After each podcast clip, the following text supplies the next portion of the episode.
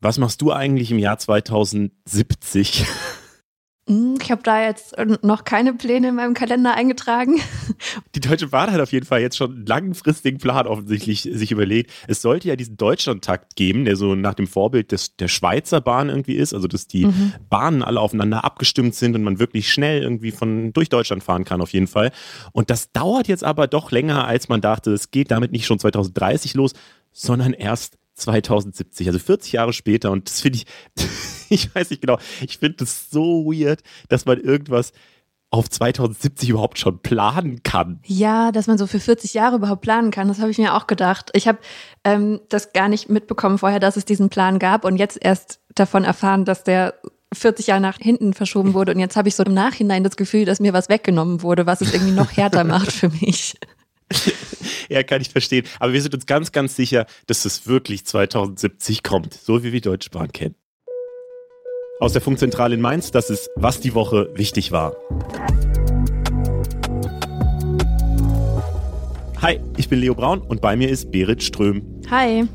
Der große Aufreger diese Woche war ein Ausschnitt aus Germany's Next Topmodel übers Pelztragen und Aljoscha, den kennt ihr vielleicht von Veganes Ungesund oder von Queer Eye Germany, der findet, Pelz sollte peinlich werden und darüber haben wir mit ihm gesprochen. Außerdem gibt es gerade richtig viel Streit in der Ampelkoalition. Wir haben mal mit Jan Schippmann vom Politikformat Die da oben geredet darüber, ob so ein Streit in einer Dreierkoalition normal ist und ab wann es so richtig unproduktiv wird. Aber als erstes schauen wir natürlich, was diese Woche so am meisten gegoogelt wurde. 100.000 Suchanfragen hatten in der letzten Woche. Natürlich, Sarah Wagenknecht hat es geschafft. Sie hat ja eine der vielen Demos am letzten Wochenende für die Ukraine oder in ihrem Fall vielleicht auch ein bisschen gegen die Ukraine gestartet. Ähm, und zwar hat sie eine Friedensdemo zusammen mit Alice Schwarzer äh, veranstaltet. Über 13.000 Leute waren am Start, sagt die Polizei.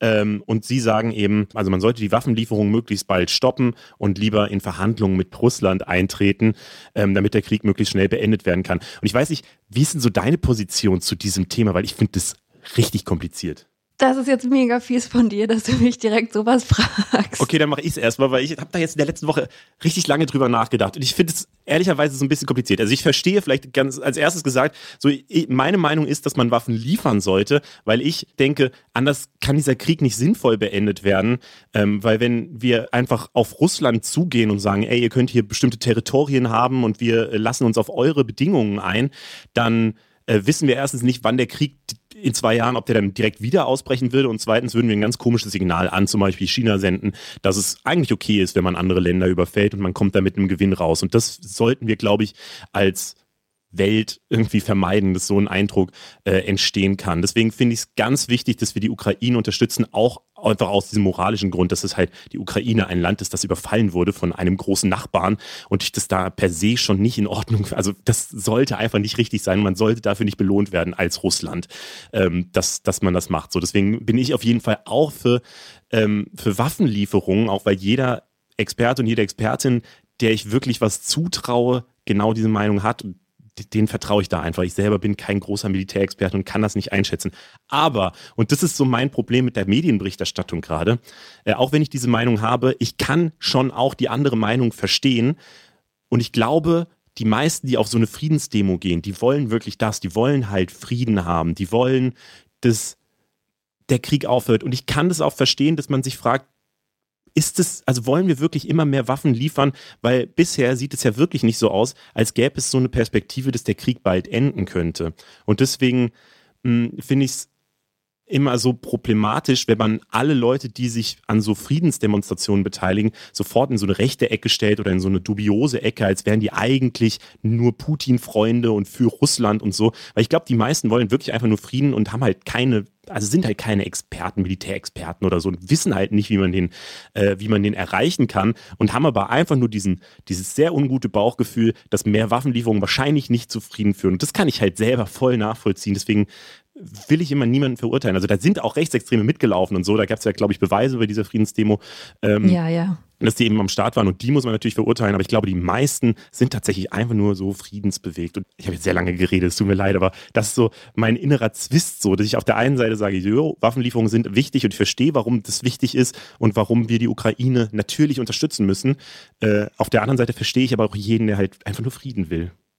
Macht es Sinn? Ja, aber was ist realistisch? Ich habe auch das Gefühl, dass die Debatte sich gerade nochmal richtig krass verschärft hat und sich da so zwei Lager bilden. Und ich bin selber auch total gefangen zwischen diesem, natürlich bin ich grundsätzlich erstmal für Frieden, gleichzeitig sehe ich den aber auch nicht durch äh, das Ausbleiben von Waffenlieferungen realistischer werden. Und warum geht nicht beides? So, warum gehen nicht Waffenlieferungen und Verhandlungen? Und so Sarah Wagenknecht, die hat zum Beispiel vor einem Jahr auch noch gesagt, dass es total unrealistisch ist, dass Putin jemals äh, die Ukraine angreifen wird. Und das ist auch nicht eingetreten. Also ihrem Blick auf die Gemengelage würde ich da jetzt auch nicht unbedingt vertrauen. Deswegen finde ich so eine Demo dann trotzdem auch schwierig, wenn sie mit ihrem Namen davor steht und wenn sie das Ganze ins Leben gerufen hat. Das ist gerade so mein Gefühl dazu. Nee, das kann ich voll verstehen. Ich bin auch bei Sarah Wagenknecht bin ich auch so ein bisschen, also ich glaube, sie macht das viel auch einfach einfach, weil sie merkt, dass da gerade die gesellschaftliche Spannung einfach herrscht. Ich meine, es sind auch nach wie vor 50 Prozent, die sagen, ey, wir sollten vielleicht lieber nicht so viele Waffen liefern. Oder knapp ja, 50 Prozent sind es, glaube ich.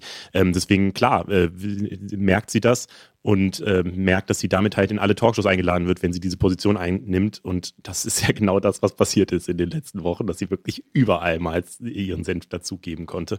Äh, mein, mein Gefühl ist so ein bisschen, das ist halt eine klassische politische Frage. Da muss man ja überlegen, welche Interessen haben wir als Deutschland, welche Interessen habe ich als Mensch so. Ich will Frieden haben, ich überlege mir, wie ich den erreichen kann. Dann gibt es halt verschiedene Maßnahmen, wie man den ergreifen kann. Wie gesagt, ich glaube auch, dass es über Waffenlieferungen laufen muss, so, aber ich finde es schwer, Leute zu verurteilen, die halt eine andere Meinung dazu haben. Ja, und die eigentlich ja erstmal einfach nur Frieden wollen. Ne? Das ist ja auch was, ja. wogegen man erstmal nichts, nichts einzuwenden hat. Ähm, aber wir machen mal weiter mit einem ganz ja. anderen Thema. Es wurde ja. nämlich diese Woche auch über 100.000 Mal der Bachelor 2023 gegoogelt. Äh, die neue Staffel ist am 1. März losgegangen. Der neue Bachelor heißt David Jackson, ist 32 und so laut Interviews mit ihm ist er so der Typ Achtsamkeit, Meditation, Verletzlichkeit. Und äh, er ist Influencer für Gesundheit und Achtsamkeit. Hat auch knapp 200.000 Follows auf Insta. Und es gab aber vorab schon voll viel Kritik, weil er halt Influencer ist und voll viele dann gesagt haben, will er vielleicht nur seine Reichweite vergrößern, ist er Nein. gar nicht auf der Suche nach der großen Liebe. Was? Beim Bachelor? Nein. Das kann ich mir gar nicht vorstellen. Ich habe auch ehrlicherweise nichts davon mitgekriegt. Ich habe nicht mal mitgekriegt, dass es eine neue Staffel gibt. Deswegen ich bin ein bisschen stolz auf mich selber, ehrlich gesagt. okay, dann, dann sei stolz auf dich selber. Äh, ein anderes Thema, was viel gegoogelt wurde, und das ist leider wieder ein bisschen härter, ähm, ist das Zugunglück in Griechenland. Es gab ja eine Kollision von einem Intercity-Zug, der 350 Menschen an Bord hatte, und einem Güterzug auf der Fahrt zwischen Thessaloniki und Athen. Und offenbar ja, sind viele junge Menschen an Bord gewesen. Bisher sind es äh, 47 Tote, die da gezählt wurden und noch viele Vermisste. Es ist auch noch nicht so richtig klar, wie es überhaupt zu diesem Unglück kommen konnte. Und es, ja, es startet jetzt so die Suche nach den Verantwortlichen. Also die Regierung spricht von menschlichen Fehlern. Ein Bahnmitarbeiter hat auch die Verantwortung dafür übernommen. Aber die Eisenbahngewerkschaft spricht auch von staatlichem Versagen. Schon letztes Jahr hatte sie vor so einem Unglück gewarnt, weil das Bahnsystem eben völlig veraltet sei und eben noch nicht digitalisiert. Und äh, ja, vielleicht hätte diese Katastrophe tatsächlich verhindert werden können. Deswegen gibt es seitdem auch Proteste im ganzen Land. Ich finde, also mich hat diese Meldung ehrlich gesagt ganz besonders mitgenommen, weil ich war letzten Herbst, war ich ja im Balkan mit dem Zug unterwegs, mhm. also habe mir so ein Interrail-Ticket gekauft und genau diese Verbindung hätte ich halt auch genommen, wenn nicht im ich Balkan auch. die Zugverbindung eine Katastrophe wäre äh, und ich deswegen gar nicht da durchgekommen bin. So. Also ich, hab, ich, ich wollte nach Athen, bin am Ende auch nach Athen gekommen, aber nicht so, wie ich es geplant hatte und eben nicht mit dem Zug. Und äh, ich wäre aber sonst genau diese Strecke Thessaloniki nach Athen mit dem Intercity-Zug gefahren. Also deswegen habe ich die ganze Zeit so die Bilder von irgendwelchen Interrail-Leuten da auch im Kopf, die da einfach mhm. äh, mitgefahren sind. Ich finde es auch so absurd, die Vorstellung, wenn das bisher immer händisch gemacht wurde, dann ist es ja eher krass, dass da bisher noch nichts passiert ist, eigentlich, weil Menschen machen halt Fehler. Mm. Ja, ist auf jeden Fall richtig gruselig. Was außerdem noch gegoogelt wurde, waren Polarlichter. Und zwar ähm, in der Nacht von Sonntag auf Montag hat man die am deutschen Himmel sehen können, allerdings nicht in allen Bundesländern. Und wir beide sind leider in den falschen Bundesländern gewesen. In Sachsen und in Rheinland-Pfalz konnte man die nämlich nicht sehen, sondern eher so in Mecklenburg-Vorpommern und im Norden von Deutschland. Aber ich habe äh, Bilder gesehen und die sahen sehr hübsch aus. Wir hatten doch vor ein paar Wochen erst einen Post auf Instagram. Kann man eigentlich Polarlichter in Deutschland sehen? Der wurde von einer Volontärin, der Lea, äh, hergestellt. Äh, und da habe ich selber noch gedacht, so, ah ja, bestimmt geht das, aber wann ist das denn schon mal so? Und jetzt war es so, Mann. Und damit kommen wir zu den anderen Themen, die diese Woche noch so wichtig waren. Leo, wir müssen mal wieder über einen ziemlichen Aufreger im Internet reden. Und zwar ist diese Woche ein Ausschnitt von Germany's Next Topmodel ziemlich viral gegangen. Wie kann es eigentlich sein, dass Germany's Next Topmodel jedes Jahr mit irgendwelchen Ausschnitten viral geht, wo sich alle Leute drüber aufregen? Ich finde, das, das muss doch kalkuliert sein, oder? Ja, wahrscheinlich. Diesmal geht es um Pelztragen. In dem Clip zeigt eine Kandidatin, die heißt Elsa, den anderen ihre echte Fuchspelzjacke, die angeblich 400 Dollar gekostet hat. Und danach diskutieren die Kandidatinnen dann so über Pelz, Tragen und Tierleid und sind da auch sehr unterschiedlicher Meinung. Inzwischen ist dieser Beitrag sogar auch wieder gelöscht, aber er hat es halt trotzdem komplett geschafft, das Internet aufzuregen. Unter anderem die beiden Aktivisten Marc-Robert Lehmann und Aljoscha Mutadi haben dieses Video auch zusammen in einem Stream kommentiert und nochmal erklärt, wie schlimm das eigentlich für die Tiere ist und dass die zum Beispiel ähm, lebendig dafür gehäutet werden und sowas. Und wir hatten dann ein Zitat aus dem Stream bei uns auf Insta gepostet. Aljoscha sagt da, Pelz muss peinlich werden. Und ich hatte an dem Tag zufällig Community Management und habe die Diskussion in den Kommentaren und in den DMs verfolgt. Und da kamen halt einfach richtig viele Fragen zu rein. Deswegen dachte ich, ich frage einfach Aljoscha nochmal, ob er Lust hat, ein bisschen ausführlicher mit uns drüber zu sprechen. Und deswegen ist er jetzt bei uns. Hi Aljoscha. Hallo, danke für die Einladung und ja, ich habe Lust. Moin. Schön. Du sagst, Pelz muss peinlich werden. Ich selbst habe eigentlich das Gefühl, das ist schon längst so, aber ich glaube, da kann ich wahrscheinlich auch nicht von meiner eigenen Blase auf die Gesellschaft schließen. Aber was mir direkt aufgefallen ist, dass die häufigste Frage, die darunter gepostet wurde, eigentlich immer war, und was ist mit Secondhand-Pelz? Was sagst du dazu? Also, erstmal ganz kurz, ich glaube, dass das Bewusstsein für Pelz schon ein anderes ist, als es für viele andere Themen ist. Aber ich sehe immer noch extrem viele Menschen mit Pelzkragen rumrennen. Und ich glaube, wenn Leute sagen, Pelz ist peinlich, denken sie vielleicht an so komplett Felljacken, aber nicht an äh, Pelzkrägen mhm. oder äh, diese Bommelmützen, die auch mit, äh, die einfach auch Echtpelz sind. Mm, also, das, was am Ende wichtig ist, ist das, was wir nach außen tragen. Das, was wir nach außen tragen, ist, ist quasi eine Normalisierung und ist Werbung für Pelztragen. Also jede Person, die draußen mit Pelz rumläuft, sagt, es ist okay, sich mit der Haut von Tieren zu schmücken. Es ist okay, es ist schön. Und niemand erkennt, ob das Secondhand ist oder nicht. Das ist absolut irrelevant. Das Einzige, mhm. was man mit Pelz machen kann und sollte, ob Secondhand oder geerbt ist, im Zweifel ist zu spenden. Das ist allerdings auch nicht ganz so einfach, weil natürlich Menschen sagen können, okay, das ist viel wert, ich verkaufe das für teuer Geld. Also ähm, das, was man machen sollte, ist, wenn, wenn zum Beispiel Menschen, äh, also bedürftige Menschen, die frieren im Winter, dann wäre es wichtig, diese Pelze unkenntlich zu machen, ähm, dass sie keinen Wert mehr haben, dass sie, dass quasi diese Kapitalismuskette durchbrochen wird und niemand mehr sagt, Pelz hat einen Wert, sondern Pelz ist peinlich. Niemand sollte Pelz kaufen oder verkaufen. Ähm, Secondhand ist auch ein Markt. Im kapitalistischen System ist alles ein Markt und je, immer wenn Nachfrage besteht, ähm, befeuern wir die auch. Und das Schlimmste daran ist für mich eigentlich eher das nach außen tragen, das Normalisieren. Das heißt, du bist dann auch gegen Kunstpelz, oder? Weil das ja letztlich, also das erkennt man ja nicht von außen so direkt. Genau, also ich, ich bin auch gegen Kunstpelz, ähm, solange wir nicht an einem Punkt sind, an dem es verboten ist weltweit, an dem wir wissen, es muss Kunstpelz sein. Wenn wir wissen, es ist eindeutig Kunstpelz, dann wäre ich okay damit. Was viele auch vergessen, ist, dass tatsächlich oft falsch deklariert ist. Also viele, die denken, sie haben Kunstpelz mhm. gekauft, haben Echtpelz gekauft. Ja, das ähm, ist natürlich echt blöd. Ja, weil es billiger ist, oder? Das habe ich zumindest jetzt gehört, auch in dieser Diskussion, teilweise. dass es einfach für Firmen teilweise billiger ist, ja, je nachdem, äh, halt einfach echtes Tier zu nehmen als Kunstpelz. Das finde ich komplett verrückt. Richtig viele haben das mit dem Fleischessen zum Beispiel in Verbindung gebracht, beziehungsweise das verglichen und haben gesagt, das wäre viel schlimmer, dass man lieber erstmal dort ansetzen sollte. Andere haben dann wiederum gesagt, es wäre auch nicht besser, stattdessen Fast Fashion zu tragen.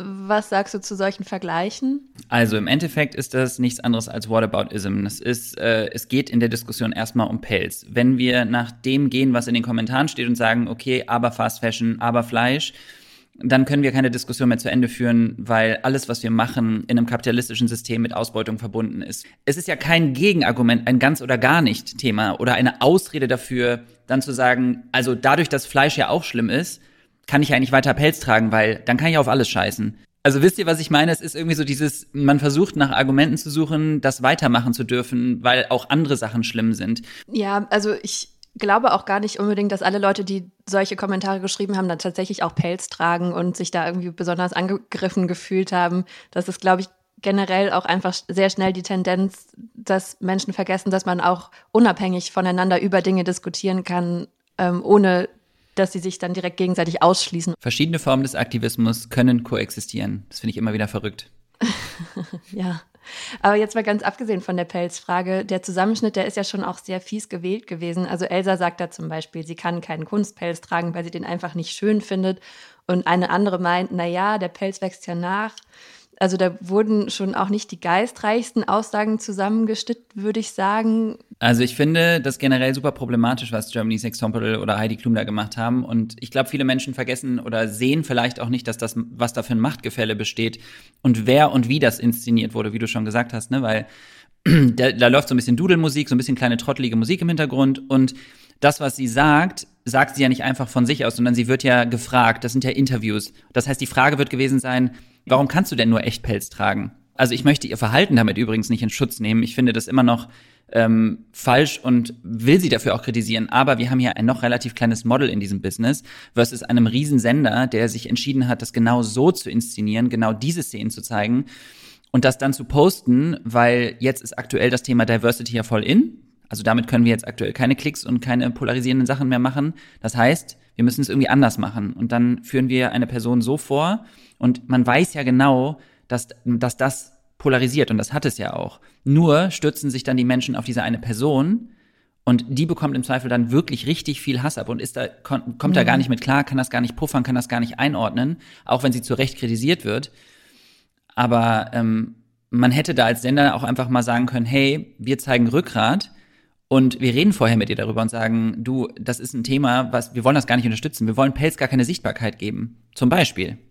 Ähm, ist es denn jetzt wirklich so schlecht, dass das so, so gelaufen ist? Weil ich meine, dadurch ist diese Diskussion entbrannt. Es haben sich viele Leute mit dem Thema Pelz auseinandergesetzt. Ich selber bin ehrlich gesagt auch so auf dem Stand gewesen, dass es gar keine Echtpelze mehr gibt oder so kaum und dass die voll geächtet sind und dass das jetzt nochmal so aufs Tableau geholt wurde. Ist das nicht auch was Gutes?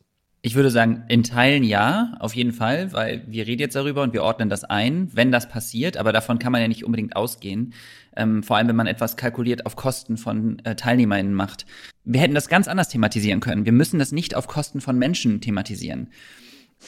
Aber am Ende hat Germany's Next Topmodel bzw. Heidi auch einfach immer die bessere PR-Beratung. Und das hat man ja jetzt zum Beispiel auch gesehen am Anfang von dieser neuen Staffel, dieses Statement, was sie da gemacht hat, wo sie auch lupenreine Aussagen getroffen haben, die nicht gegen sie verwendet werden können. Sie ist auf alle Vorwürfe von Liliana, die da so Kritik geübt hat, eingegangen, ohne darauf einzugehen. Und sie schafft es da einfach am feinsten raus. Also das Kräfteverhältnis ist einfach sehr, sehr ungerecht. Das sehe ich auch so. Danke dir, Joscha. Richtig schön, dass du am Start warst. Danke euch. Danke dir.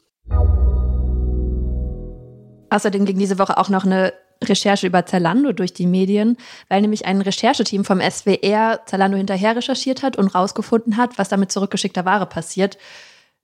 Bestellst du oft? Schickst du oft zurück? Ich bestelle nicht so oft. Ich, ich bin so wahnsinnig unmodisch. Ne? Ich bestelle quasi immer das Gleiche und da weiß ich dann immer schon, dass das okay ist. Weil ich auch selber, ich verpasse es dann immer. Wenn ich mal was zurückschicken will, dann vergesse ich das immer und das, ja, deswegen ist es nicht so gut, deswegen habe ich mir das abgewöhnt. Ja, bei Zalando ist das Ding, dass äh, die sich halt nach außen sehr umweltfreundlich zeigen. Das Unternehmen sagt zum Beispiel, sie nutzen nur noch erneuerbare Energien, konnten ihre Emissionen krass reduzieren und ändern ihr Verpackungsdesign, um weniger Abfall zu produzieren. Und auch bei Retouren sagt eigentlich Zalando, 97 Prozent kommen zurück in den Zalando-Shop. Das stimmt mhm. allerdings nicht ganz. Das Rechercheteam hat nämlich so Rücksendungen einfach mit GPS getaggt und festgestellt, die Sachen sind zum Teil fast durch ganz Europa gereist. Eine Jacke, die die Journalistin bestellt hat, ist sogar 7000 Kilometer gereist. Und man weiß nicht genau, aber die haben eben auch verschiedene Expertinnen dazu befragt und man vermutet, dass dahinter so ein System steckt, das vorhersagt, an welchem Ort ein Artikel als nächstes nachgefragt wird und dann wandert der automatisch im LKW dahin, in der Hoffnung, dass er dann dort bestellt wird. Und das scheint günstiger zu sein, als die Sachen Krass. anders irgendwie zu lagern. Krass, aber ehrlicherweise ist es ja relativ smart, oder? Also. Smart, aber bestimmt nicht umweltfreundlich bei weiß ich nicht, wie vielen Millionen Artikeln, die die ganze Zeit in Europa ähm, im LKW unterwegs sind. Ja, aber ich habe ehrlicherweise habe ich nur die Überschrift von dieser News gesehen und ich habe das jetzt das erste Mal gerade gehört, was eigentlich mhm. dahinter steckt. Und in meinem Kopf war, hat sich die Geschichte automatisch vervollständigt in die Dinger werden einfach alle vernichtet, weil das gab es doch vor, ich glaube, zwei Jahren oder so gab es mal auch so eine Recherche über Sneaker. Mhm. Ähm, die, äh, wenn man, wenn man Sneaker irgendwie zurückschickt von bestimmten Marken, dass die dann einfach auf so einer Mülldeponie in Holland oder sowas ja, gelandet ja. sind. Die haben auch einfach so, so GPS-Tracker äh, da dran geklebt und die konnten es damit beweisen. Deswegen finde ich jetzt erstmal, okay, die fahren ein bisschen durch Europa, das ist vielleicht nicht so gut. Aber dass sie zumindest weiterverkauft werden, ist doch schon mal okay. Ja, das, also man weiß das auch schon über andere Versandhändler und es gab auch schon mal diese Sneaker-Recherche, aber bei Zalando ist das krasse eben, dass die sich halt total grün verkaufen eigentlich und ja, okay. sagen 97 Prozent der Ware kommt zurück in den Shop und das haben die nämlich dann eben auch noch rausgefunden, dass das eigentlich nur für Zalando-Ware selbst gilt, aber eben nicht für Ware, die von Zalando-Partnern kommen. Und du kannst ja auf Zalando auch Ware bestellen, mhm. die gar nicht aus dem Zalando-Shop kommt, sondern von einem anderen Händler dann versendet wird. Und das ist auch ein ziemlich großer Anteil von Zalando-Ware eigentlich. Das heißt, die lügen zwar nicht, aber die sagen auch nicht ganz die Wahrheit. Und das hat dieses Rechercheteam eben auch aus Zalando rausgekitzelt. Und ja, man kann, glaube ich, sagen, dass da Greenwashing betrieben wird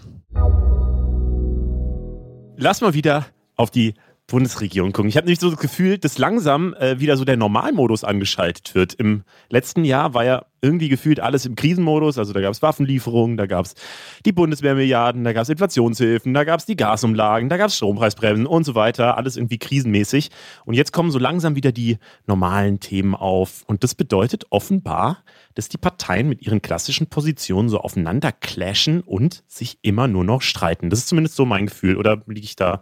Also, wie ist dein Gefühl, Berit? Ja, mein Gefühl ist auf jeden Fall auch gerade wieder ganz schön viel Uneinigkeit und Streit und gefühlt wenig Inhalte und viel, viel Lärm. Ja, gehen wir mal die Inhalte durch, wo, wo dieser Lärm so herkommt. Also ich glaube, das Auto ist so gerade das Thema, was so ganz groß von manchen Parteien nach vorne gestellt wird. Zum Beispiel will die FDP das gute alte Auto nämlich verteidigen und sagt, auch in Zukunft soll es eben noch Verbrennermotoren geben. Eigentlich wollte ja die EU-Kommission Verbrennermotoren bei Neuwagen ab 2035 verbieten.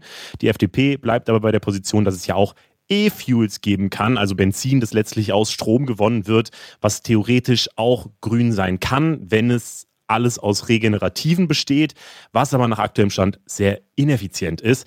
Dann gibt es äh, Stress bei der Seenotrettung. Da will das Verkehrsministerium, das ja auch von der FDP geführt wird, die zivile Seenotrettung einschränken. Und Habeck von den Grünen will dafür den Einbau von Öl- und Gasheizung, also ganz anderes Thema, aber das will er schon ab 2024 verbieten, was klimamäßig natürlich irgendwie Sinn macht. Aber wo sich jetzt alle fragen, wer soll das denn eigentlich alles einbauen? Äh, und äh, haben wir nicht eigentlich Wohnungsprobleme auch? Und wenn wir das jetzt noch schwerer machen, was soll da denn äh, passieren eigentlich und so? Also da clashen ganz viele Interessen und so aufeinander. Und äh, wir dachten uns, wir sortieren das jetzt alles mal. Äh, dafür haben wir Jan Schippmann eingeladen von Die da oben, unserem Politikformat. Und der ist jetzt da. Hallo Jan. Schönen guten Tag. Äh, du verfolgst ja die Politik seit vielen, vielen Jahren. Viel länger als wir beide. deswegen mal so eine ganz grobe Einschätzung. Ist es denn eigentlich gerade wirklich besonders viel Streit oder ist es eigentlich normal? Also ich kann direkt mal äh, so einen kleinen Rückblick machen in die GroKo. Da war eigentlich Dauerstreit, äh, sogar nicht nur zwischen, zwischen SPD und Union, sondern wir hatten sogar schon diese äh, Phase, als CDU und CSU fast zerbrochen sind ähm, an Migrationsthemen. Also es ist, es kommt einem sehr viel vor, einfach auch weil es halt eine, eine echte Dreierkoalition ist, die und die Parteien haben alle sehr viele unterschiedliche Anliegen. Und äh, wir sind vor, vor, allem natürlich auch noch in Full-on-Crisis-Mode, ähm, wobei das bei Corona auch in der letzten Bundesregierung Faktor war. Ähm, aber an und für sich, dass irgendwie in der Regierungskoalition Friede, Freude, Eierkuchen war, das gab es in der Form auch recht selten bislang ist ja auch eigentlich gar nicht so schlecht, erstmal in der Demokratie, dass da gestritten wird und dass da verschiedene Leute verschiedene Ideen haben, aber auch verschiedene Bedenken vielleicht. Aber ich habe schon das Gefühl, es ist so ein bisschen unproduktiver Streit, oder? Also lass mal, lass mal durchgehen. Ich habe schon drei Sachen genannt äh, eben. Was ist denn so für dich der, die, der größte Streitpunkt oder die größten Streitpunkte gerade? Größte Streitpunkt ist das Geld. Das ist ein großer Faktor. Äh, es wird Geld benötigt, um äh, große Projekte umzusetzen. Und die FDP hat von vornherein Steuererhöhungen ausgeschlossen. Das ist halt erstmal schon ein großer Knackpunkt, dass ähm, da halt einfach sehr wenig Spielraum gegeben ist, um halt zusätzliches Geld zu akquirieren. Ein großer Faktor ist halt einfach gerade, dass dieser Krieg und die ähm, dadurch, damit verbundenen Krisen ähm, den Koalitionsvertrag so ein bisschen zu so einer, ich sag mal, Ideensammlung degradiert haben. Weil die politischen Akteure sagen jetzt, dass ähm, die Krise halt in vielerlei Hinsicht die Realität geändert hat. Ähm, beispielsweise das, das Sondervermögen war natürlich in der Form überhaupt nicht angedacht.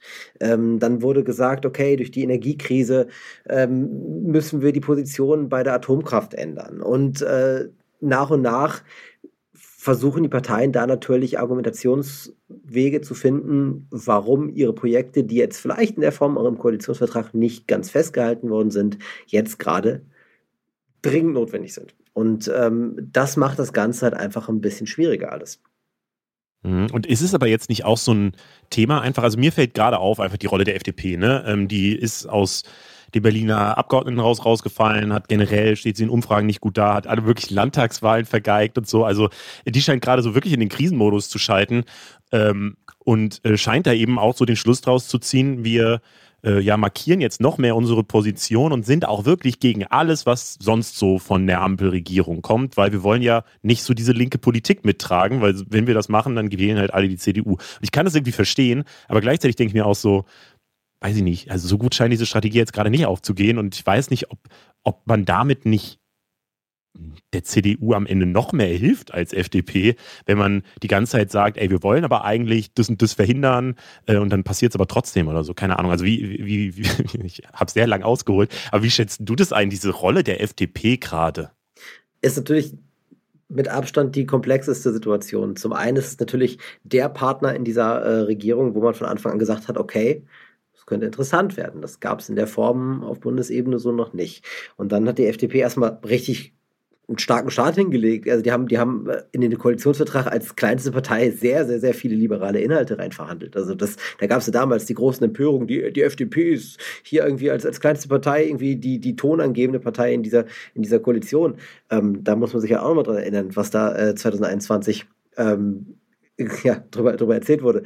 Aber da waren ja noch alle cool miteinander. Also da haben ja noch alle gesagt, oh, das ist die Fortschrittskoalition oder so haben sie sich zumindest selber genannt. Äh, und weiß ich nicht, wir, äh, die halten jetzt zusammen und jeder war so begeistert davon, wie die äh, auch ja, stillgehalten haben aus internen Konferenzen, was man ja so lange nicht kannte und so. Äh, und dieser Frieden scheint ja komplett weg zu sein.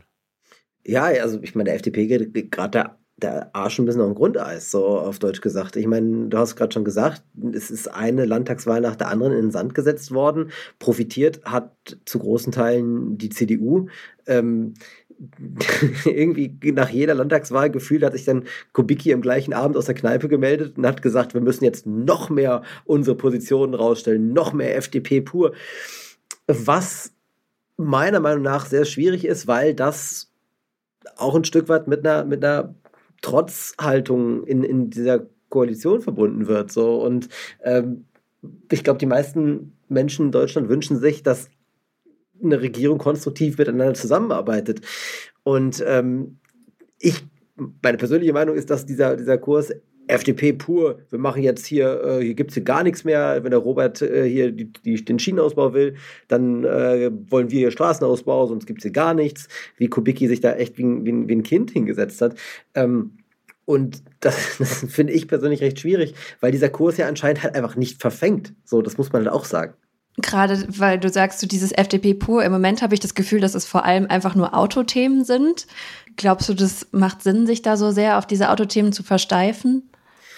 Es ist schon sehr deutsch auf eine Art und Weise. Also da, da, da versucht man schon irgendwie ähm, im konservativen Wasser zu fischen. Man sieht das ja gerade, die CSU hat sich ja auch komplett auf dieses Verbrenner-Thema gestürzt.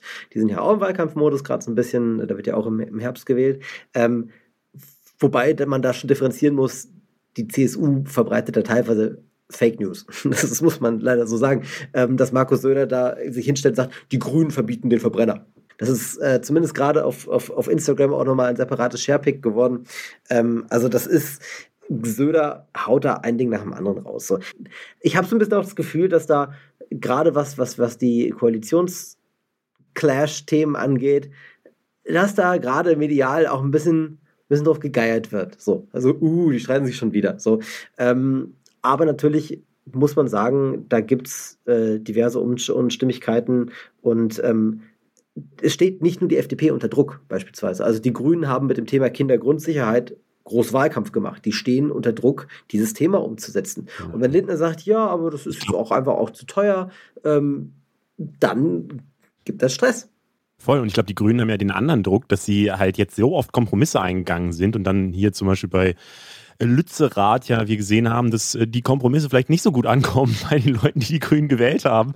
Und äh, ja, dass sie vielleicht auch sagen, jo, wir machen jetzt halt nicht mehr so viele Kompromisse und wir, wir wollen jetzt zumindest mal dieses Verbrenner aus auch wirklich durchbringen. Das kann ich schon auch irgendwie nachvollziehen, dass, äh, dass da gerade nicht so die Stimmung ist, äh, Kompromisse zu finden zumindest. Und das macht aber die Gemengelage wahrscheinlich auch ein bisschen schwieriger.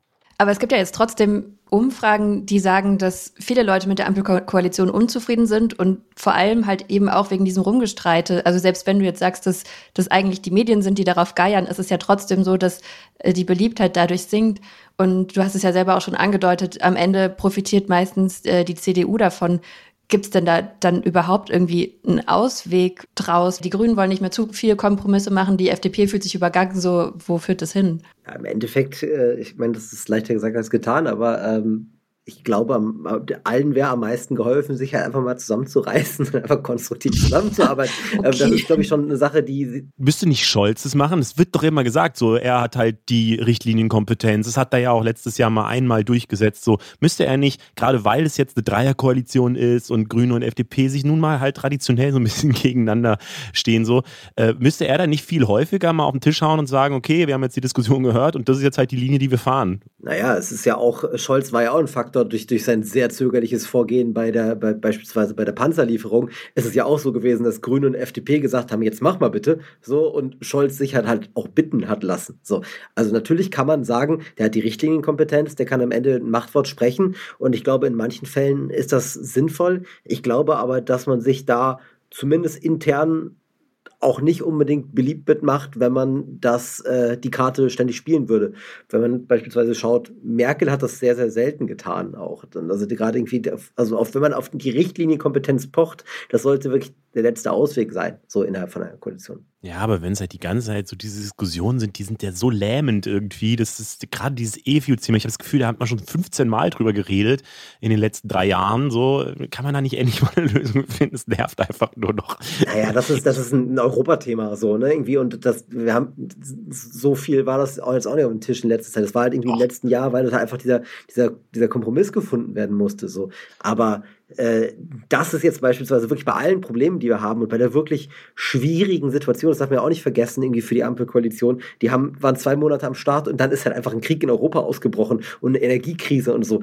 Fang mal einen neuen Job an und äh, dann auf einmal musst du deine Firma retten. So, also das ist, das ist halt einfach auch eine schwierige Situation. So.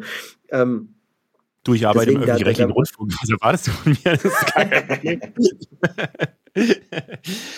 Aber zumindest kann man jetzt sagen, dass sie aus diesem Krisenmodus mal rausgehen und wieder eigene Themen halt voranbringen, oder? Ja, es, irgendwie ist, ist die Krise auch ein Stück weit Normalität geworden jetzt gerade auch. Irgendwie, also der, der Krieg tobt jetzt seit einem Jahr. Ähm, das hat sich jetzt so ein bisschen mit in, in, in den Alltag mit, mit irgendwie, so traurig es ist, hat irgendwie quasi auch integriert. Gleichzeitig ändert das schon die Ausgangsposition, die Handlungsfähigkeit bezüglich verschiedener Projekte und äh, beziehungsweise auch die Priorisierung von den einzelnen Parteien. So, es hätte keiner so beim Schreiben des Koalitionsvertrages gedacht, dass halt irgendwie dass jetzt innerhalb von, von zwei, zwei Monaten nach, nach Regierungsantritt ähm, ja, ein, ein absoluter Ausnahmezustand eintritt. So, deswegen, ja, es versuchen alle irgendwie ihre Positionen ähm, ja, so ein bisschen mehr herauszuarbeiten. Ähm, aber das ist halt irgendwie dieses Problem, dass das halt einfach dieser Koalitionsvertrag so von manchen jetzt mittlerweile so ein bisschen als so eine, so eine Suggestion so irgendwie aufgefasst wird und nicht als festgelegte Projekte. Und ähm, ich habe schon das Gefühl, dass zumindest auf, auf mancher Ebene schon so ein bisschen eine gewisse Saltiness da so rauskommt. Jetzt gerade auch dieser Briefwechsel zwischen Habeck und Lindner, schwierig. So, ähm, deswegen, ich, ich glaube schon, dass da jetzt gerade irgendwie, äh, die einen haben mehr Druck, die einen haben weniger Druck, schon der Versuch da ist, jetzt, äh, ja, jetzt irgendwie die eigene Position zu stärken. Wenn man schaut, jetzt die FDP, wenn die in Bayern jetzt auch noch irgendwie aus dem, aus dem, aus dem Landtag fliegt, beispielsweise, äh, es steht noch Bremen an, es steht Hessen an, das ist, das, das ist echt viel los in diesem Jahr. So. Und wenn man sich die Umfragen anguckt, also gerade die FDP, aber auch die SPD, das war schon mal besser. So, irgendwie, ich meine, Grünen haben jetzt auch nicht gerade groß gewonnen, aber die sind noch die, die zumindest hin und wieder in den Umfragen dann noch am besten dastehen. So. Ähm, aber das, das, das bringt Unruhe rein in eine Koalition. Und das, das ist gerade so ein bisschen das, was man am wenigsten braucht. Ja, aber das, so ist das Leben, so ist die Politik. Äh, jo, wir haben jetzt ein bisschen viel über äh, die Performance, würde ich mal sagen, oder die Streits und so weiter geredet, ein bisschen einen Überblick gegeben, was so gerade die Themen sind oder bei den Parteien gerade so auf dem Tableau steht. Wenn ihr euch für ein Thema besonders interessiert, dann schreibt uns das gerne auf Instagram, dann können wir dann in den nächsten Wochen nochmal gezielter reingehen über die bestimmten Diskussionen. Äh, das ist ja auch mal ganz spannend. Danke dir erstmal für den Überblick, Jan. Sehr gerne. Und zwar, was ich richtig krass finde, ist so ein neuer TikTok-Filter. Also ich will jetzt nicht Live-Berichterstattung über irgendwelche TikTok-Filter machen, aber den fand ich schon richtig verrückt und der wurde mir wirklich auch äh, richtig oft ausgespielt, nämlich dieser Bold Glamour Filter. Also äh, das heißt sowas wie mutig oder dreist und dann halt Glamour. Und der ist ja, eigentlich so ein klassischer Facefilter, der einen einfach schöner macht und äh, der einem ja, die Lippen ein bisschen voller macht und äh, quasi so ein vollgeschminktes Gesicht und äh, ganz tolle Augenbrauen und alles Mögliche. Aber ähm, das Besondere daran ist, während andere Filter, ich meine, die wurden ja schon immer besser, aber der ist wirklich, man kann nicht mehr erkennen, dass das ein Filter ist und der macht wirklich, also auch wenn man mit, dem, mit den Händen vorm Gesicht hin und her geht und so weiter, äh, ist es extrem präzise, die Konturen stimmen komplett und ja, der wirkt einfach so krass realistisch, dass ich schon wieder direkt so ein so, ein, so, ein, so ein Bild im Kopf gehabt hat, dass jetzt alle psychisch kaputt gehen, so, weil sie nur noch sich selber mit so einem Filter sehen und äh, sich irgendwie komisch vorkommen. Also sobald man den ausschaltet, da hat man ja diesen Direktvergleich, wenn man den mhm. Filter ausschaltet, denkt man sofort, oh Gott, wie sehe ich denn normal aus? Das ja. finde ich so schlimm immer. Ja, wir hatten ja auch einen Post darüber gemacht auf Insta, über diesen Filter und in den Kommentaren waren auch so viele Leute, die gesagt haben, dass das sie doch mehr beeinflusst, als sie sich das vielleicht wünschen würden. Und ich bin echt auch zum Teil froh, dass es das noch nicht gab, als ich ein bisschen jünger war, weil ich glaube, ich hätte mich davon auch ganz schön krass beeinflussen lassen. Also es gab natürlich schon andere Dinge, die einem das Körperbild schwer gemacht haben, aber solche Filter, wo man dann auch immer sehen kann, wie es aussehen könnte, sind einfach nochmal Next Level, finde ich. Auf TikTok gibt es gerade ja so einen äh, ganz merkwürdigen neuen Trend. Und zwar geht es um King Thomas. Das ist so ein älterer Typ. Wer den vielleicht noch nicht gesehen hat, der ist, ich würde sagen, so 60 oder so. Äh, sieht so hippie-mäßig aus.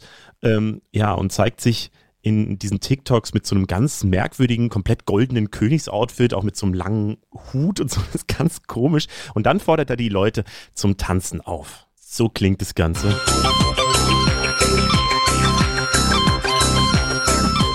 Äh, Berit, hast du den schon mal gesehen? Ähm, ich bin richtig froh, dass ich bisher verschont geblieben bin. Also ich habe jetzt für Podcast-Vorbereitungen ihn mal gesehen, aber vorher ähm, kannte ich ihn noch nicht, nee.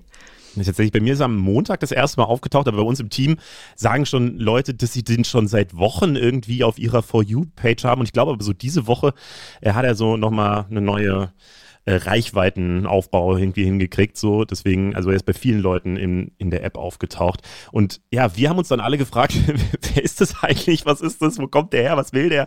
Und so weiter.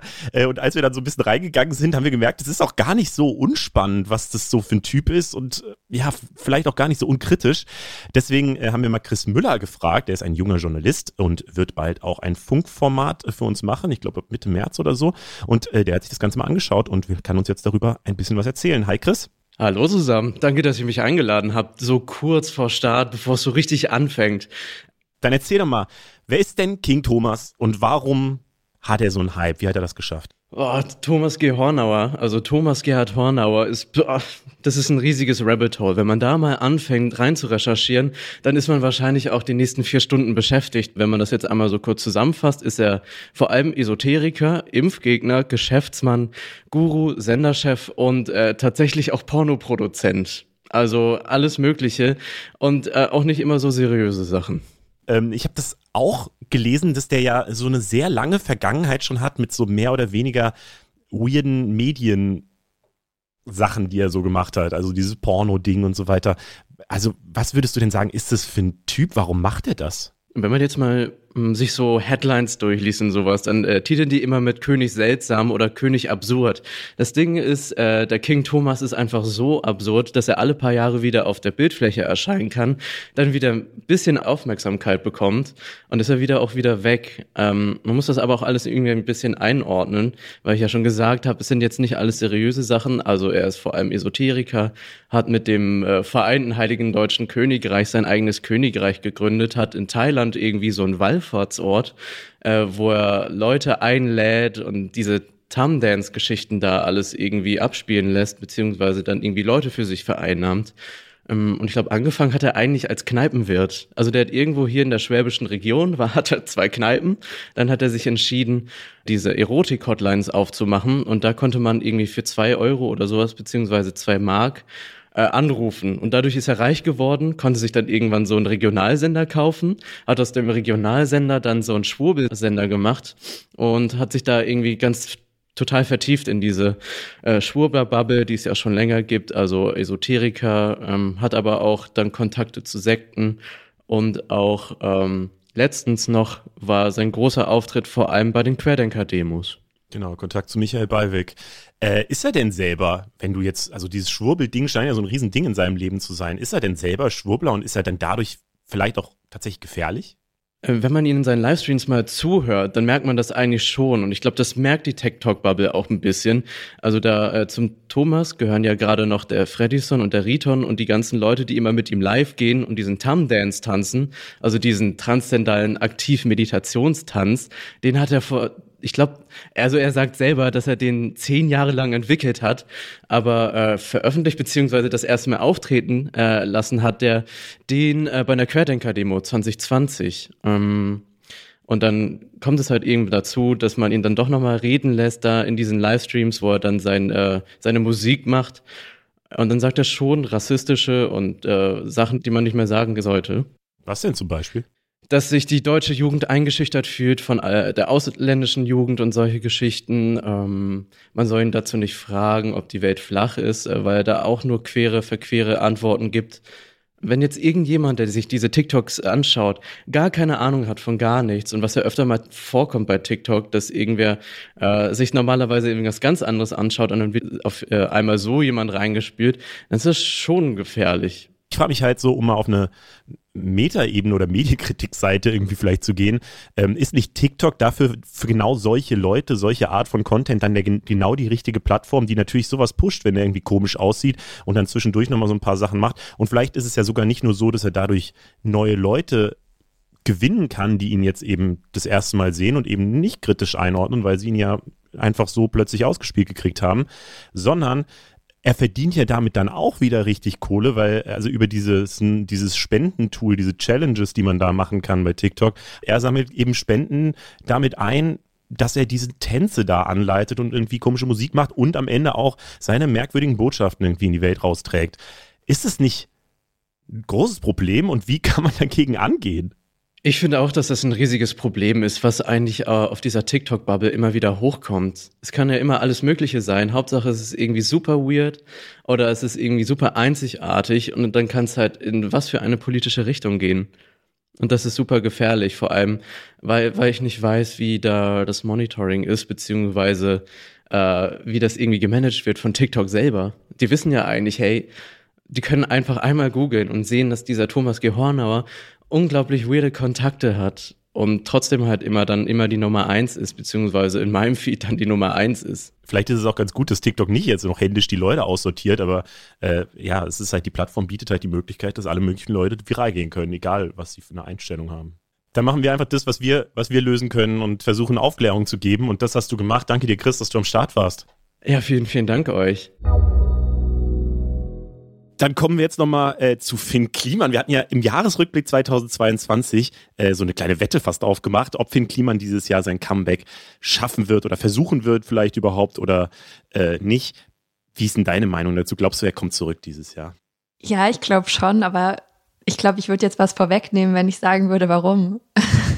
Genau, ich, äh, ich hole mal nochmal aus, weil es ist zumindest jetzt ein Step näher am, am Comeback auf jeden Fall seit dieser Woche, seit Donnerstag. Und zwar, äh, um nochmal ganz weit auszuholen, er hatte ja letztes Jahr diesen Massenskandal, nachdem Jan Böhmermann im ZDF-Magazin Royal das äh, aufgedeckt hatte. Und zwar hat er Anfang von Corona 2020 Masken verkauft, Masken aus Portugal, wie er gesagt hat. Und mindestens manche dieser Masken aus der Produktion kamen aber offenbar aus Bangladesch. Und ja, das ist natürlich ein falsches Label und falsche Werbung und so weiter, was überhaupt nicht geht.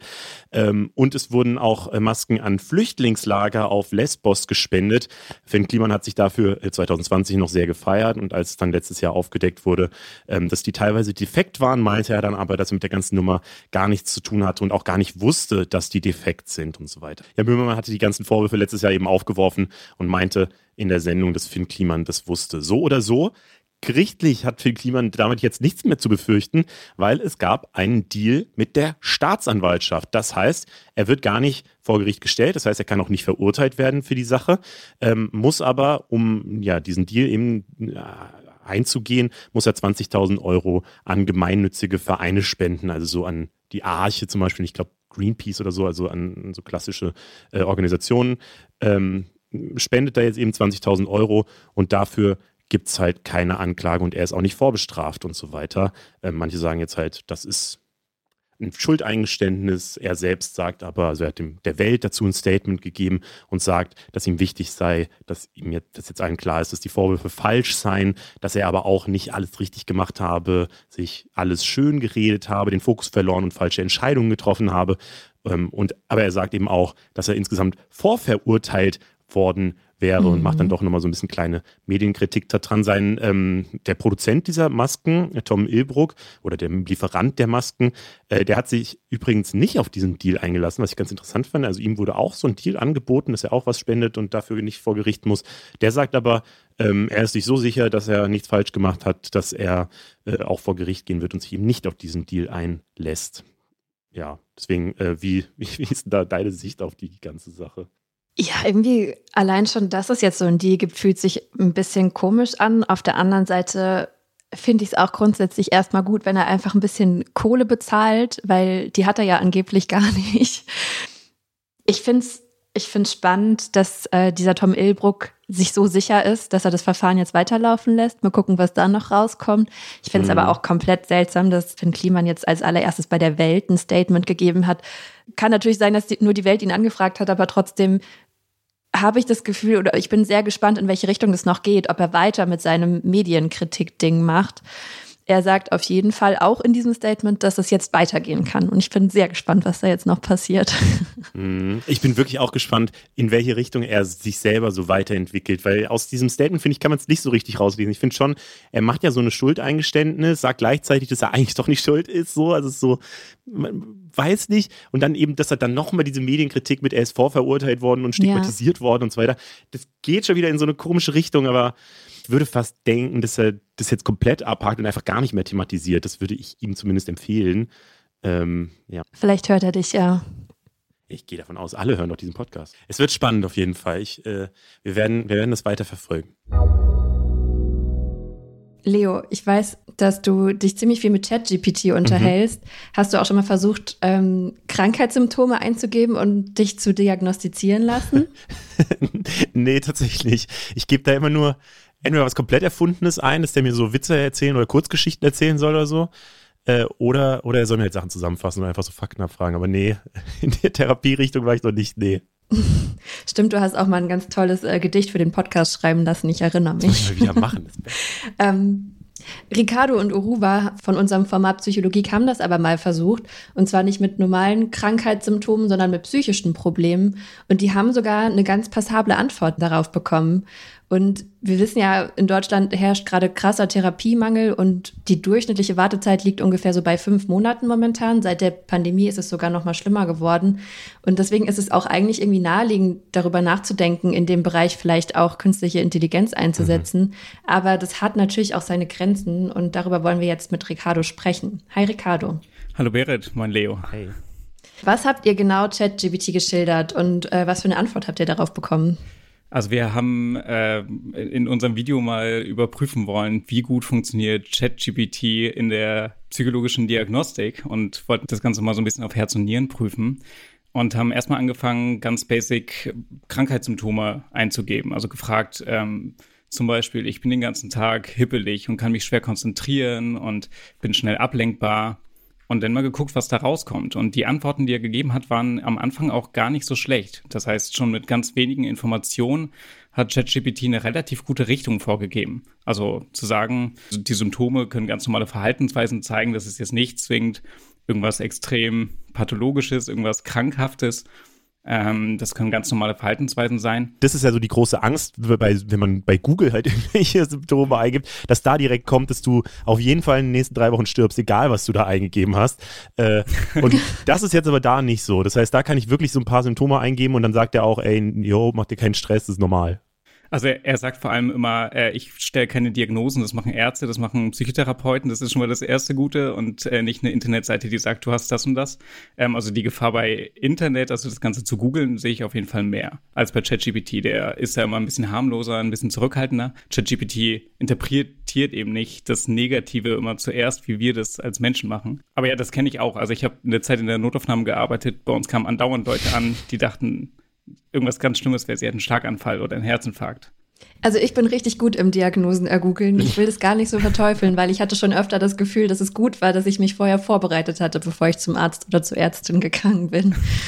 Aber wie weit seid ihr denn gegangen? Du hast gerade gesagt, am Anfang war es noch ganz präzise und irgendwann dann nicht mehr. Wo war denn dann so die Grenze? Ähm, wir, wir hatten als Beispiel eben nochmal die ADHS-Symptome konkretisiert und gesagt, die treten erst kürzlich auf. ADHS ist aber eine Diagnose, die im Kindesalter schon vorliegen muss. Da ist er zum Beispiel nicht hintergestiegen. Ähm, ein paar andere Störungen hat er auch nicht direkt erkannt, aber es kam zumindest nichts komplett Falsches raus. Und wenn er gesagt hat, es können Symptome einer Störung sein, dann hat er immer einen Hinweis gegeben, ich mache keine Diagnosen und gehe zum Arzt, gehe zum Therapeuten. Das heißt, wir brauchen auch weiter noch richtige, echte Therapeutinnen. Ich hoffe es, ja. Auf jeden Fall. Aber wo kann denn so die künstliche Intelligenz in der Psychologie schon helfen? Das sind ganz verschiedene Bereiche, würde ich sagen. Bevor ich jetzt vielleicht so ein bisschen auf die Diagnostik und Therapie eingehe, wo das, glaube ich, am naheliegendsten ist, äh, finde ich eigentlich einen der wichtigsten Einsatzpunkte die Forschung einfach um zu schauen, wie können wir aus den Daten, die analysiert werden, aus den ganzen Studien, die immer publiziert werden, ähm, die Informationen rausbekommen? Können wir da Muster oder Tendenzen erkennen, die für einen Menschen einfach unmöglich sind auszuwerten? Die ganzen Algorithmen, die es bisher ähm, gab oder gibt, mit denen gearbeitet wird, ähm, sind immer noch vom Menschen programmiert. Und wenn man dem nicht vorgibt, such nach diesen und diesen Mustern oder ähm, such nach den und den, weiß nicht, zum Beispiel, wenn wir herausfinden wollen, gibt es Gene, die dafür sorgen, dass wir kriminell werden oder die dafür sorgen, dass wir eine De Depression bekommen.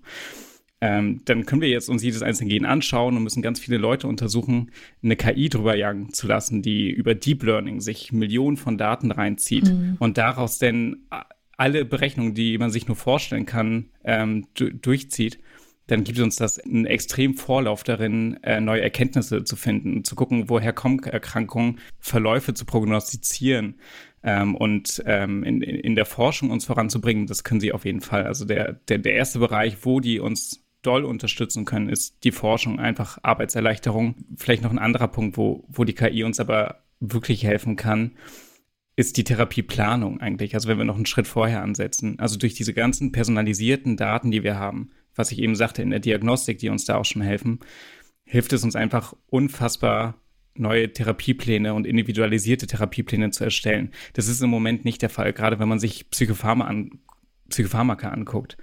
Ähm, Antidepressiva zum Beispiel, die werden nach dem Prinzip Trial and Error verschrieben. Das heißt, wir versuchen, ob irgendein Antidepressivum beim Patienten hilft und das kann man aber eben nur herausfinden, indem man es ausprobiert. Und wenn es dann nach ein paar Wochen nicht wirkt oder zu starken Nebenwirkungen kommt, dann probiert man das nächste auf. Und mir hat jetzt in den Kommentaren letztens eine geschrieben, die hatte über 20 verschiedene Antidepressiva durchprobiert und äh, bei jedem nochmal unterschiedliche Dosierung.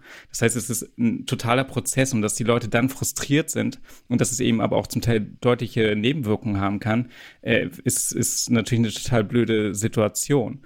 Und ähm, also das ist auf jeden Fall was, wo uns die KI helfen kann. Und der dritte Bereich ist wahrscheinlich die Therapie. Ich weiß nicht, also Berit, wenn du jetzt an eine KI denkst, die in, in der Therapie eingesetzt wird, was ist denn so das erste Bild, was dir da in den Kopf kommt? Ja, also ich finde das gruselig. Ich weiß ja auch, dass es schon verschiedene so Chatbots gibt, die zum Beispiel auch gegen Depressionen oder sowas eingesetzt werden und dass die sogar teilweise recht erfolgreich sind. Es gibt ja auch schon Studien, die das überprüft haben, aber ich kann mir das trotzdem beim besten Willen nicht vorstellen. Also ich glaube, ich will es auch gar nicht ausprobieren, weil ich Angst hätte, dass ich es dann zu schnell adopte. Also weil die reagieren ja dann auch recht persönlich und menschenähnlich und ich hätte total Angst davor, dass ich dann einen kleinen Realitätsverlust erleide oder sowas. Deswegen, also ich bin da irgendwie total skeptisch, aber also was, was sagst du denn zu solchen Apps? Genau, also es ist immer spezialisiert. Ich habe ähm, auch jetzt bis kurz vor Psychologie an so einer App mitgearbeitet ähm, zur Behandlung von sozialer Angststörung ähm, also die auch genau darauf spezialisiert ist. Die, die Apps machen eigentlich was relativ ähnliches, wie wir als Therapeuten auch machen würden. Das heißt also, mhm. man hat vielleicht den Gedanken, wir sitzen als Therapeuten da und agieren immer nur als Reaktion auf die Patienten, die vor uns sitzen und uns ihre Geschichte erzählen.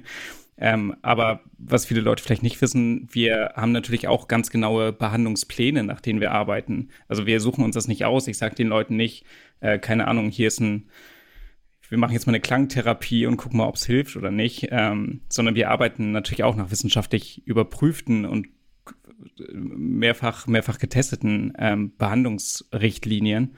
Und die kann man nicht nur uns als äh, Psychologen und Psychotherapeuten beibringen, sondern eben auch den KIs. Das heißt, die sind ähm, vom Fachlichen her eigentlich relativ ähnlich gut geschult. Was sie nicht können oder noch nicht können, ist eben auf die Patienten wirklich einzugehen, zu gucken, haben die ähm, die Sachen verstanden, die sie da machen? Wie reagieren sie emotional darauf?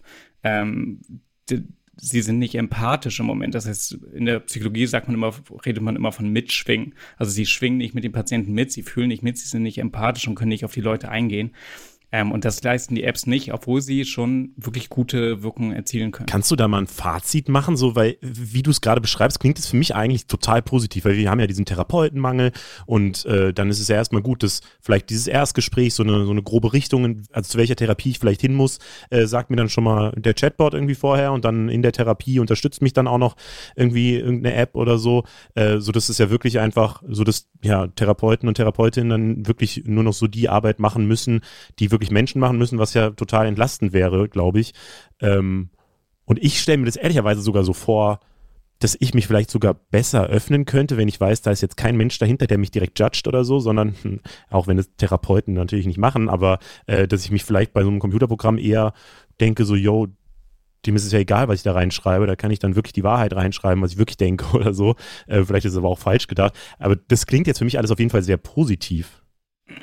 Ja, das ist, das ist eine, eine gute und auch irgendwie eine schwere Frage. Also, was du sagst, ist, für dich ist es leichter, dich einer künstlichen Intelligenz zu öffnen, als jetzt einem tatsächlichen Therapeuten. Das geht erstmal schon nicht allen Leuten so. Also, ich kenne auch ganz viele Menschen, die sagen, ich würde mich niemals von einer KI therapieren lassen, die. Ja, ich habe dann auch direkt gerade so Datenschutzprobleme in meinem Kopf gehabt. Dachte so, oh Gott, will ich wirklich das Google weiß oder Elon Musk hinter äh, ChatGPT oder so? Äh, vielleicht doch nicht. Ja, wer, wer weiß, wo die Daten hingehen. Die Apps, also wenn sie zugelassen werden, ich rede jetzt mal nicht von ChatGPT, ne, das ist ein, ist ein Sonderfall, aber wenn es jetzt wirklich zugelassene Apps wären, die einen behandeln, dann erfüllen sie logischerweise den, die Datenschutzrichtlinien ansonsten, also wie alle Medizinprodukte oder, oder Programme, mit denen in der Medizin gearbeitet wird, würden sie gar nicht zugelassen werden. Ähm, ich, ich glaube wirklich, dass es äh, gute Unterstützung für Therapeuten und ähm, Ärzte, Mediziner sein kann, um die Arbeit zu erleichtern und um ihre Behandlung zu verbessern. Jede Entwicklung, die wir machen, die Psychologie ist ein total junges Gebiet. Äh, jede Entwicklung, die wir machen, ist, da haben einige Leute das Gefühl, dass es jetzt geht in eine gute Richtung, einige es geht in eine nicht so gute Richtung. Das ist mit allen größeren Erfindungen der Fall.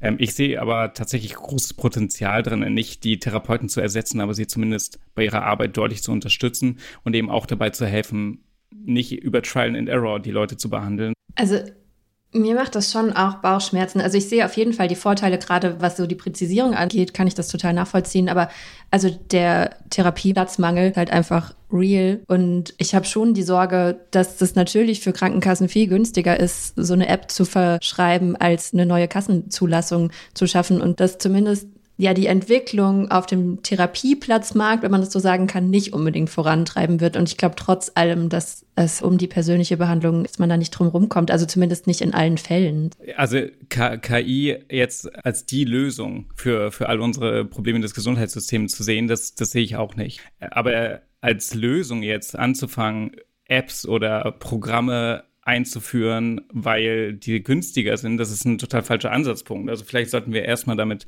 beginnen, äh, Krankenhauspersonal die Plätze in ihrer Arbeit ein bisschen angenehmer zu machen, also bessere Arbeitszeiten, weniger unbezahlte Überstunden, was unfassbar viel in allen Kliniken äh, praktiziert wird. Auch äh, Ausbildung für Therapeuten vielleicht mal ein bisschen anpassen. Ne? Der Weg sind fünf Jahre Studium, drei bis fünf Jahre Ausbildung, die man selbst finanziert.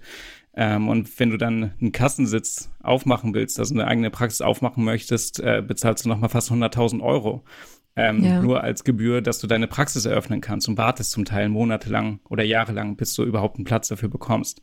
Also mal Anreize zu schaffen, mehr Leute in diesen Bereich zu ziehen, der total wichtig ist.